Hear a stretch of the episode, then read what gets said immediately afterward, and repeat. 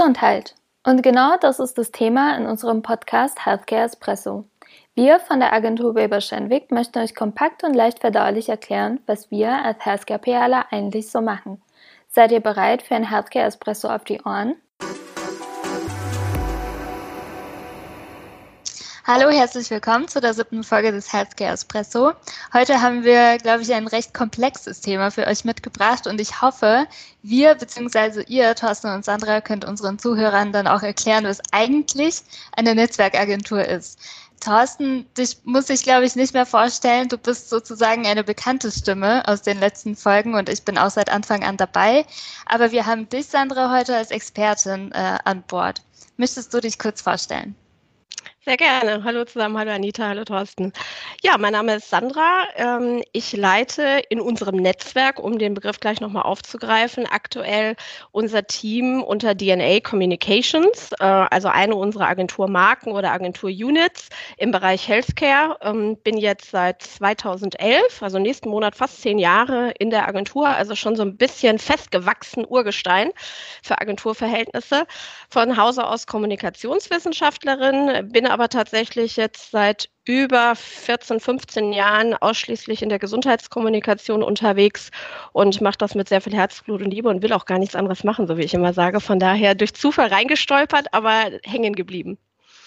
Ich glaube, die meisten von uns sind, sind da tatsächlich durch Zufall äh, reingekommen. Wie war das genau bei dir? War das irgendwie Praktikumsstelle, wo du dich mal beworben hast und dich dann quasi in die Branche verliebt hast oder waren das andere Gelegenheiten? Bei mir war es tatsächlich Plan, dass ich in einer Agentur starte, weil ich bin da relativ systematisch während des Studiums rangegangen. Ich habe während meines Studiums tatsächlich so gut wie alles einmal ausprobiert. Also ich war mal in einem Verlag, ich habe Kultur-PR gemacht im Marketing, ich habe bei einer Zeitung gearbeitet, ich habe in einem Museum die Pressearbeit gemacht, ähm, ich habe in einem äh, Werbeunternehmen halt eben dann eher so die klassische Werbung mitgenommen, habe dann aber in diesen ganzen Praktika und studentischen Aushilfstätigkeiten schnell gemerkt, PR ist eigentlich genau das, was ich machen will und das auch am liebsten auf Agenturseite. Das heißt, ich habe nach Abschluss des Studiums gezielt nach einem Volontariat oder Traineeship in einer Agentur gesucht, weil ich gewusst habe oder gedacht habe, ich weiß, dass ich in so einem agilen Umfeld, was relativ schnell lebt und sich auch schnell dreht, am besten aufgehoben bin und da vielleicht auch am meisten Spaß dran habe. Dass es dann tatsächlich aber eine Agentur geworden ist, wo ich quasi beruflich gestartet bin, die dann auch einen Fußabdruck in der Gesundheitskommunikation hatte, das war eher Zufall, sage ich jetzt mal. Ähm, das passte mir sehr gut. Ich äh, fand das Thema spannend, aber ich hatte tatsächlich gerade während meines ersten Jahres im, im, im Trainee oder im Volontariat tatsächlich so zwei Schnittstellen. Ich habe 50 Prozent meiner Zeit für einen Kunden im Bereich Telekommunikation gearbeitet und 50 Prozent äh, im Gesundheitsbereich, so zumindest der Plan. Und ich habe dann nach sechs Wochen eigentlich schon bei meiner Chefin auf der Matte gestanden und habe gesagt, kann ich bitte das eine mehr machen als das andere? und das andere war dann in dem Moment äh, äh, die Telekommunikation und dann ist es bei der Gesundheit geblieben. Sehr schön. Ich glaube, das war bei sehr vielen von uns so. Da werden sich auch viele wiedererkennen.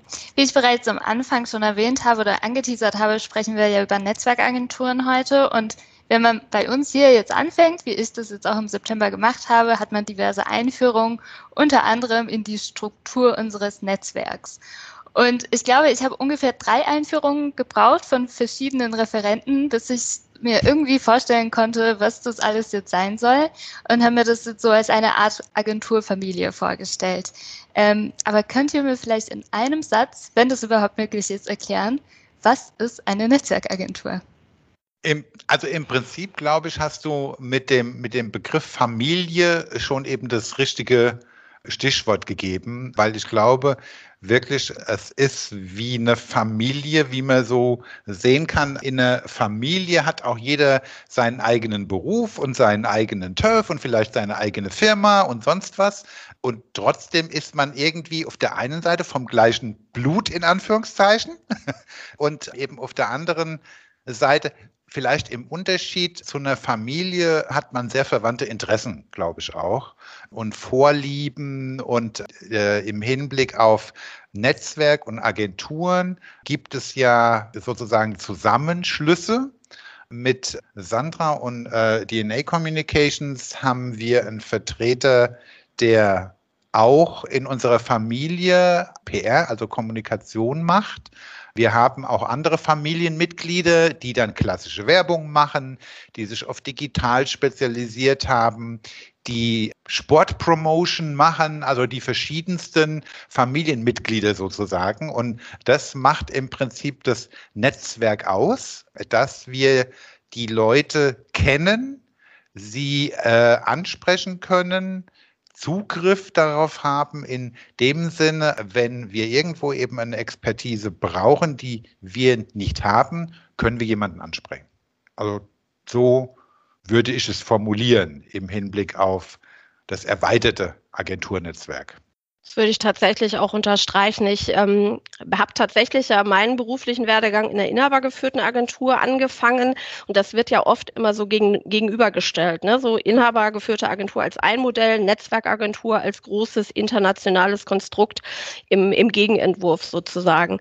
Und da ist sicherlich viel dran, auch vieles von dem, was Thorsten gerade schon gesagt hat, dass man natürlich in dem Moment in der Netzwerkagentur international aufgestellt ist. Man hat eine Familie, die sich über den Erdball sozusagen äh, verstreut hat, wie das manchmal in tatsächlichen Familien ja auch so ist, ne? also Großtanten in Argentinien oder dergleichen, ähm, habe ich zum Beispiel. Von daher äh, kann ich das gut damit irgendwie in Beziehung setzen.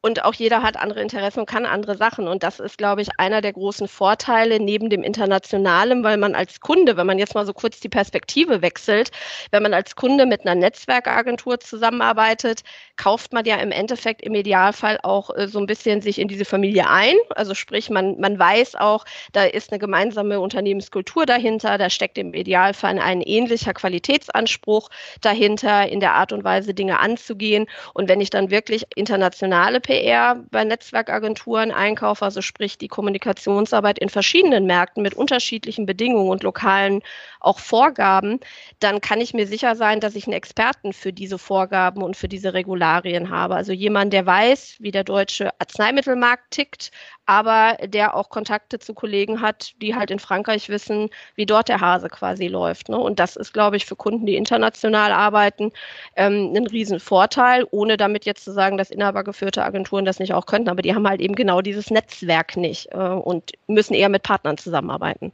Genau, die haben dann eher einen Freundeskreis sozusagen, ja. einen erweiterten. Die haben dann eher die Clique oder so, ne? Also etwas loser. Man ist vielleicht auch ein bisschen, da gibt es dann vielleicht auch eher einen, der ein bisschen mehr ausbricht oder vielleicht in dem Moment eine ganz andere Auffassung von Dingen hat. Und ähm, das ist, glaube ich, so einer der, der Hauptmerkmale. Ja. Wenn ich das jetzt richtig verstehe, wir gehören zu einem Netzwerk, so habt ihr das auch erklärt, sind aber zwei Marken. Da ist aber auch manchmal Konkurrenz, aber wir arbeiten trotzdem zusammen. Mhm. Wie machen wir das? Also Richtig. kannst du uns ein Beispiel geben, wie wir wirklich im Alltag das dann tatsächlich schaffen? Also es ist tatsächlich so, es sind getrennte Teams, also sprich das DNA-Team, das sind aktuell 13 Mitarbeiter und Mitarbeiterinnen, die im täglichen Tagesgeschäft ganz eng mit mir zusammenarbeiten. Wir betreuen unsere eigenen Kunden und setzen eigene Projekte um. Und wir machen zwar genauso wie die Kollegen äh, von Weber Schendwick oder den anderen Familienmitgliedern im, im PR-Verbund sozusagen, machen wir auch äh, Fachkommunikation oder Patientenkommunikation für verschiedene Unternehmen. Ähm, wir differenzieren uns, glaube ich, so ein bisschen dadurch, dass wir so historisch gewachsen äh, äh, halt eben auch so ein bisschen einen anderen äh, Hintergrund haben. DNA kommt halt tatsächlich klassischerweise zwar auch aus der PR, aber eher so aus dem Bereich Medical Education, wenn man es jetzt mit dem äh, englischen Begriff bezeichnet. Also nochmal eine Stufe tiefer in die Wissenschaft einsteigend in der Kommunikation, was auch so ein bisschen erklärt, warum wir aktuell zwar nicht ausschließlich in der Fachkommunikation ähm, unterwegs sind, also nicht nicht nur Kommunikation für Ärzte machen, aber da schon deutlich mehr Expertise und auch stärker vertreten sind als zum Beispiel in der Patientenkommunikation. Äh, die machen wir auch. Aber das ist meistens eher dann so ein Begleiteffekt, wenn man die Fachkommunikation auch mitmacht, dass dann der Kunde sagt, ach für die Patienten übersetzen in einfache Sprache könnt ihr dann doch auch. Das stimmt auch. Wir haben auch Kollegen bei uns im Team oder Kolleginnen, die ähm, ganz klar da ein besonderes Faible für haben oder auch schon viel Vorerfahrung äh, haben und sagen, die machen das auch sehr gerne. Also das ist jetzt nichts, was wir ausschließen, aber die Realität ist tatsächlich so, dass wir so ein bisschen mehr in der Wissenschaft rumgraben und uns ganz viel mit Studien beschäftigen. Und äh, ich sage mal, äh, wer keine Lust mehr auf ähm, Quellenarbeit hat nach dem Studium, der würde bei uns, glaube ich, sich per permanent die Haare raufen. Aber das ist bei Weber Schendwick und den Pressemitteilungen oder Pressetexten, die dort entstehen, natürlich auch so. Also das ist ja ähnlich wissenschaftlich orientiert, aber ähm, das ist, glaube ich, so eins der Unterscheidungsmerkmale. Ich glaube auch, wenn wir jetzt DNA Communication vergleichen wollen mit Weber Schendwick Healthcare, ist wie Sandra eben sagte, die einen kommen von der einen Seite und haben da ihren Schwerpunkt und die anderen kommen unter Umständen von der anderen Seite und haben ihren Schwerpunkt. Und es ist eben ganz einfach so, dass die DNA-Familie jetzt beispielhaft noch weniger Kindermitglieder hat als die Weber-Schendwick-Familie. Also es ist auch ein Größenunterschied. Und daraus resultiert logischerweise eben auch, dass bei bestimmten Aufgaben man sich eben auch fokussiert.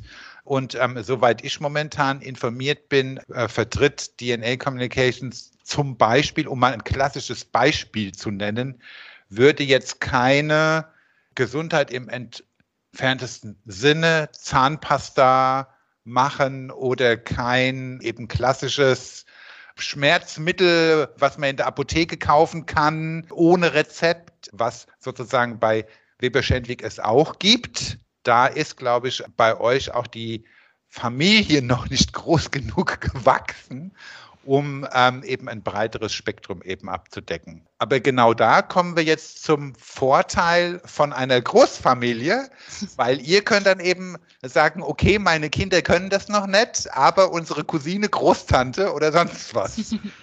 Absolut. Und das ist dann tatsächlich auch der zweite Teil der Antwort auf deine Eingangsfrage, Anita. Wie sieht das in der Praxis aus? Also wie, wie mhm. arbeitet ihr dann wirklich zusammen?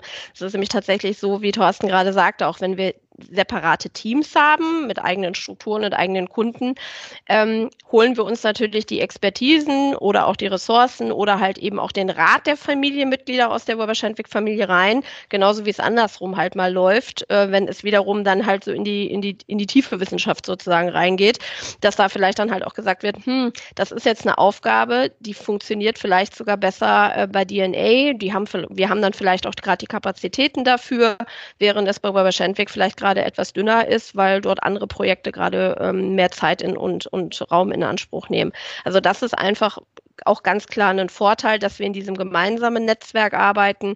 Ähm, die Expertise uns insofern auch teilen, aber natürlich auch Ressourcen. Und das betrifft zum Beispiel dann auch Dinge, die gar nicht so sehr im Weber Schendwick oder im DNA-Team liegen, sondern auch so übergreifende Ressourcen. Wir mhm. arbeiten zum Beispiel, also beide Familien arbeiten zum Beispiel mit demselben Studio zusammen, also mit denselben Grafikern und Videoproducern, die zu unserer Netzwerkagentur in Deutschland halt eben gehören als Shared Ressource, also als geteilte ähm, Service-Einheit sozusagen, die allen zur Verfügung steht. Das heißt, ich glaube, wenn man hier anfängt und äh, erstmal mit dieser Netzwerkform auch klargekommen ist, man hat einfach mit super vielen Menschen zu tun, auch im Alltag, die auch nicht immer da sitzen, wo man selber arbeitet. Ähm, ich fand es auch damals sehr witzig, als ich hier als Werkstudentin angefangen habe.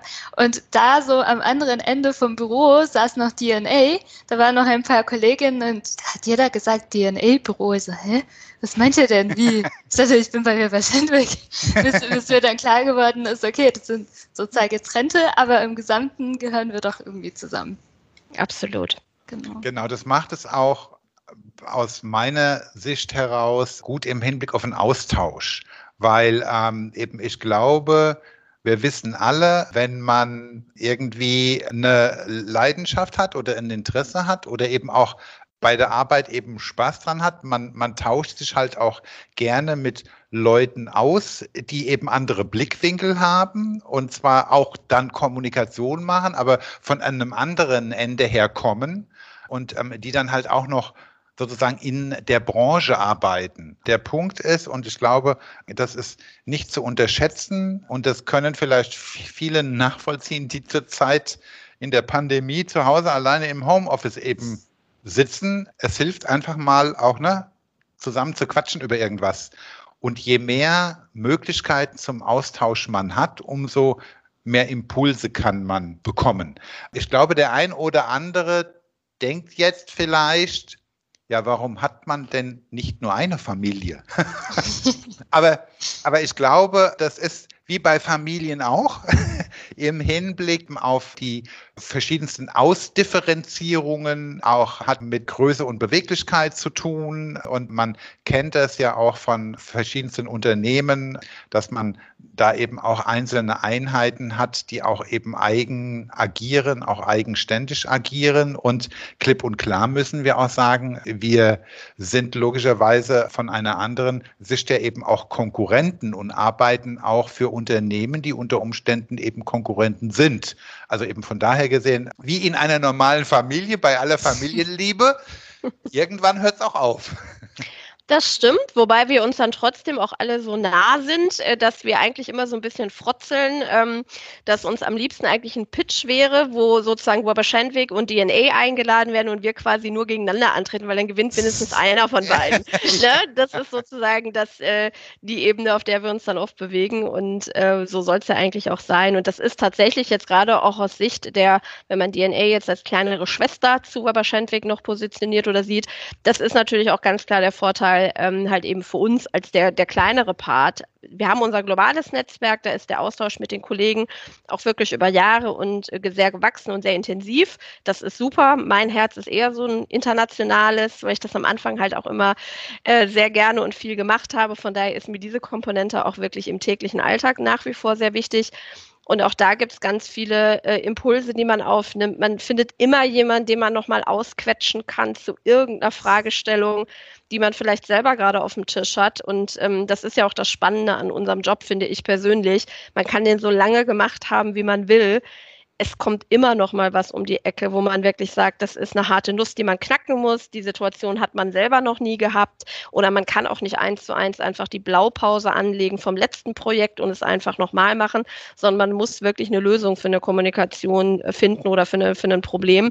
Und das finde ich persönlich sehr spannend. Und da ist es super, wenn man sich, so wie Thorsten schon sagt, mit Leuten austauschen kann, wo man weiß, die ticken so wie man selber, aber auch ein bisschen anders. Also die gucken noch mal anders auf die Sache rauf als man selber. Was mich jetzt noch interessieren würde, würde, weil wir ja auch natürlich Studis oder Berufseinsteiger erreichen möchten. Mhm. Was sollen Sie denn jetzt erwarten von einer Netzwerkagentur? Oder was sind denn jetzt so die, worauf Sie sich einstellen sollen? Weil ich glaube, Sandra, als wir, wir hatten ein Vorgespräch kurz zu dem Thema. Ähm, du hattest erwähnt, du hast viele Bewerbungsgespräche, wo es heißt, oh, wann kann ich denn dann reisen? Ist es denn so? Ist es eine Komponente oder soll man sich eher auf andere Dinge einstellen? Gute Frage, tatsächlich. Das äh, hatten wir mal so angekratzt. Wobei man dazu sagen muss, das ist natürlich eine Frage, die deutlich heute, häufiger ge äh, gekommen ist vor der Pandemie. Ne? Momentan ist uns allen klar, dass äh, Homeoffice auch für uns seit einem Jahr jetzt gilt.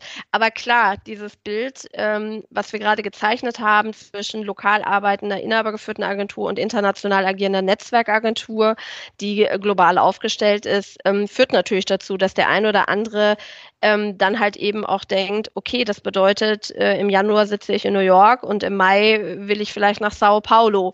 Äh, das wäre schön, wenn das in der Realität äh, tatsächlich projekttechnisch immer so abgebildet wäre. Vielleicht für den einen oder anderen, vielleicht wäre das für den einen oder anderen auch eine absolute ähm, ein Antibild, was er gar nicht würde haben wollen. Aber so ist es tatsächlich natürlich nicht. Vor der Pandemie sind wir viel gereist. Ähm, äh, das ist sicherlich jetzt weniger geworden und wird auch meiner persönlichen Meinung nach nach der Pandemie nicht wieder dasselbe Level erreichen, was gar nicht schlimm ist in meinen Augen. Aber was halt sich nicht verändert hat oder was sogar eher noch intensiver geworden ist, ist halt eben diese Abstimmung auf internationaler Ebene. Das heißt, es vergeht kein Tag, wo wir nicht Kontakt zu jemandem aus dem internationalen Netzwerk bei uns haben. Und das heißt nicht nur, dass wir viel Englisch sprechen und schreiben, sondern man hat auch ständig mit anderen Charakteren und Kulturen teilweise auch zu tun. Mhm. Und äh, wer viel international gearbeitet hat oder das da Lust drauf hat, der findet natürlich auch Spaß daran zu wissen, wie er vielleicht mit der italienischen Lebenskultur umgehen muss im Beruf oder mit dem Niederländer oder dem Schweden, der vielleicht nochmal anders tickt, ohne jetzt hier ein Klischee bedienen zu wollen. Mhm. Aber es sind halt eben andere Umgebungen, ähm, es wird auch mit anderem Leben gefüllt und das persönlich, das ist definitiv, glaube ich, bei uns allen, sowohl bei Weber Shandwick als auch bei DNA eine Komponente, die, die wir alle nicht missen möchten. Und ich sage ja auch immer, es hat beides Vor- und Nachteile, ob nur Inhabergeführte oder Netzwerk. Aber ähm, es, es ist auch schon so im Hinblick auf eine Netzwerkagentur und wie Sandra schon sagte, ähm, damit meine ich jetzt auch, die dann eben auch global vertreten ist und Büros hat auch in anderen Ländern oder zumindest europäisch eben vertreten ist. Ähm, wenn ich logischerweise in einer Agentur bin, die nur einen Standort hat oder zwei oder auch nur nationale, sind die potenziellen Möglichkeiten logischerweise andere. Also wir haben in unserem Berliner Office bei Weber Schendwick eine Kollegin, die kommt aus Boston, die schon immer mal nach Deutschland wollte sozusagen und jetzt nicht nur des Berufswegens, sondern auch aus privaten familiären Gründen hier rüber ist. Die hat logischerweise die Möglichkeit gehabt, weil es ein Netzwerk ist, aus Boston bei uns anzufragen und zu sagen, hört mal zu, ich ziehe nach Deutschland und habe in Weber-Schendwick eben Boston XY eben gearbeitet, habt ihr irgendetwas? Und genauso haben wir eine Kollegin auch aus London. Es sind auch von uns schon. Eine Kollegin ist nach oh Gott, Asien gegangen, Singapur gegangen, etc. Also du hast die Möglichkeiten, sagen wir es mal mhm. so. Du hast jetzt nicht immer die Möglichkeiten, irgendwo eben einfach Urlaub zu machen.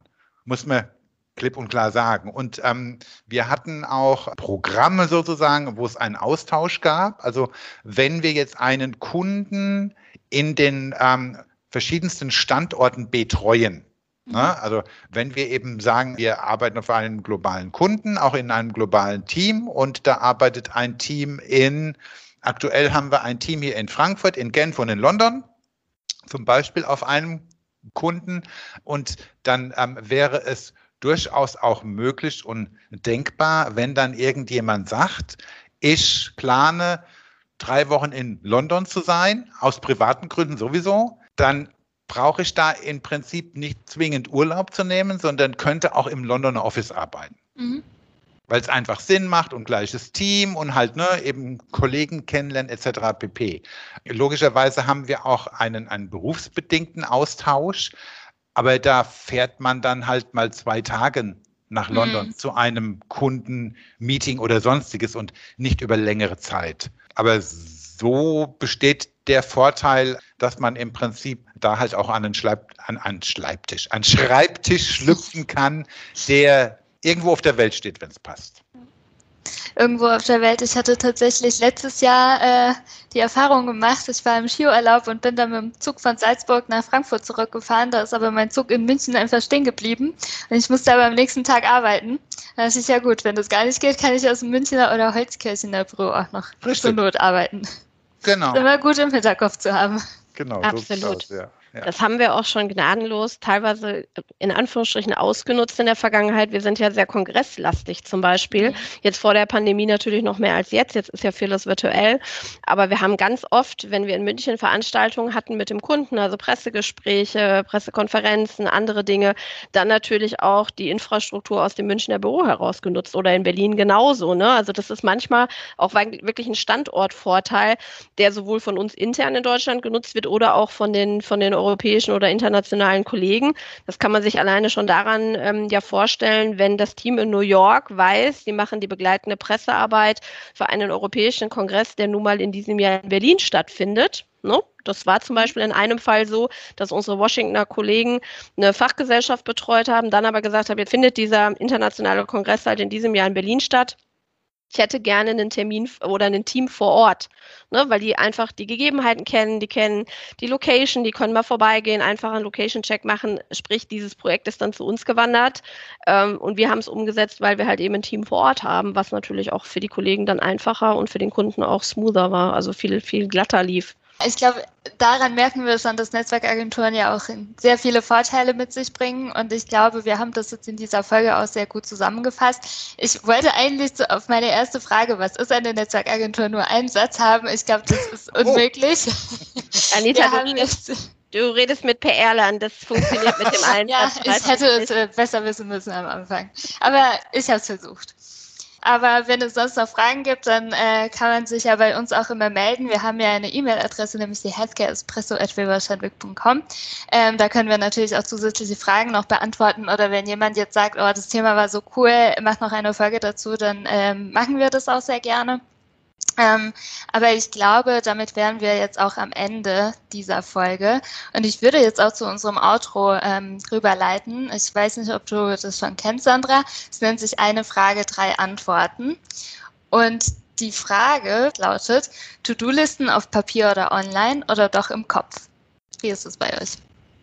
Ich kann gerne anfangen. Ich kenne das Format ja, ich bin ja fleißiger äh, Hörer und habe alle Folgen sozusagen inhaliert, die ihr schon live geschaltet habt. Ähm, bei mir ist es tatsächlich beides. Also bei mir kommt es darauf an, für was. Ich mache es tatsächlich handschriftlich bei den unmittelbaren Dingen. Wenn ich am Telefon mit Kunden rede oder mit Kollegen rede, dann wird das schnell irgendwo drauf gekritzelt. Also idealerweise ins, ins Handbuch, also sprich in das kleine, äh, in die kleine Kladde, ähm, die ich benutze. Wenn es aber tatsächlich so diese, diese Liste übergreifender Tasks ist und auch Aufgaben, die so anstehen, insbesondere auch mit dem Team, bin ich großer Fan inzwischen von der Planungs-App in MS Teams, wo man sich dann das Dashboard quasi mit Aufgaben befüllen kann, Erinnerungen bekommt, sich Aufgaben zuweisen kann. Also das ist ähm, tatsächlich dann eine Riesenhilfe, gerade wenn das Team dann doch ein bisschen größer ist. Von daher ganz klassisch beides. Ähm, ich würde sagen, ähm, eben alle drei Geschichten, aber unterschiedlich gewichtet. Das Größte geht bei mir, glaube ich, tatsächlich noch To-Do-Listen auf Papier, die ich dann überall hin mitschleppe. Ich benutze aber auch online und zwar dann zum Beispiel, wenn ich mir Themen merken will für irgendwelche Meetings in der Zukunft. Da mache ich es mittlerweile so, dass ich äh, mir in den entsprechenden Outlook-Termin meine Stichpunkte reinschreibe weil die dann nicht verloren gehen, weil dann brauchst du auch keine Listen zu suchen, wenn der Termin ansteht. Das ist der Vorteil davon. Im Kopflisten habe ich eigentlich für die ganz wichtigen Dinge. Die, die gehen mir auch nicht aus dem Kopf, bis ich sie sozusagen abgehakt habe. Das funktioniert automatisch, aber eben ansonsten glaube ich noch klassisch viel mit Stift und Papier. Ja, ich bin noch in der Experimentierphase, würde ich so sagen. Also am Anfang hatte ich so meine kleinen Post-its, wo ich meine To-Dos drauf geschrieben habe. Dann habe ich irgendwann äh, gemerkt, okay, Post-its reichen nicht mehr. Dann bin ich auf ein Heft übergestiegen äh, und habe da meine To-Dos dann jeden Abend fleißig nochmal aufgeschrieben für den nächsten Tag. Aber irgendwie war ich dafür oder bin dafür nicht ordentlich genug. Dann habe ich nochmal online so eine Chance gegeben. Ist, glaube ich, auch noch nicht so meins und ein paar Sachen sind im Kopf. Also ich glaube, das kommt noch so mit der Zeit, bis ich mich da organisiert habe. Es ist auch, glaube ich, phasenweise, auch je nachdem. Ähm, ich hatte auch mal eine Zeit lang relativ erfolgreich. Ähm, in Outlook gibt es ja auch eine Funktion im Hinblick ja. auf To-Do-Listen anzulegen. Habe ich mal längere Zeit eben gemacht, hat auch relativ gut funktioniert.